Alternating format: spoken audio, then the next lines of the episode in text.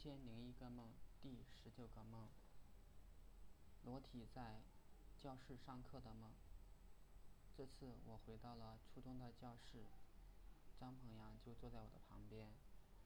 老师还没有来，班里乱哄哄的。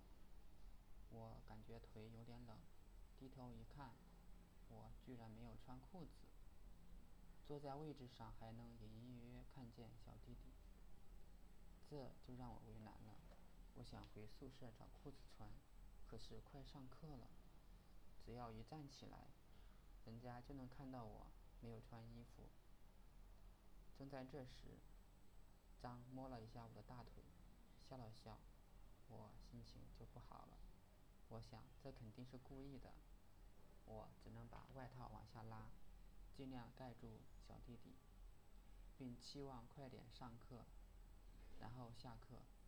好在张后来转头不再看我，我又往后看了看，后面是几位女生，她们没有特别的表情，我想大概没看见我没穿裤子吧。不一会儿，英语老师来了，带来了一个据说很厉害的外教。那外教在黑板上写了一个长长的英语单词，并讲解起来，感觉并没有多么高明。我们老师好一点，我顿时感觉大失所望。好不容易下课了，我就往厕所跑去。厕所里面很多人，没有多余的位置。我看到便池旁边一个同学似乎尿完了，正在提裤子，我就站在他后边等他离开。他终于走了，我站在台阶上。开始尿尿，无意间瞥了一下电池，发现里边有很多东西在动。仔细一看，里面有很多虾和一些鱼游来游去。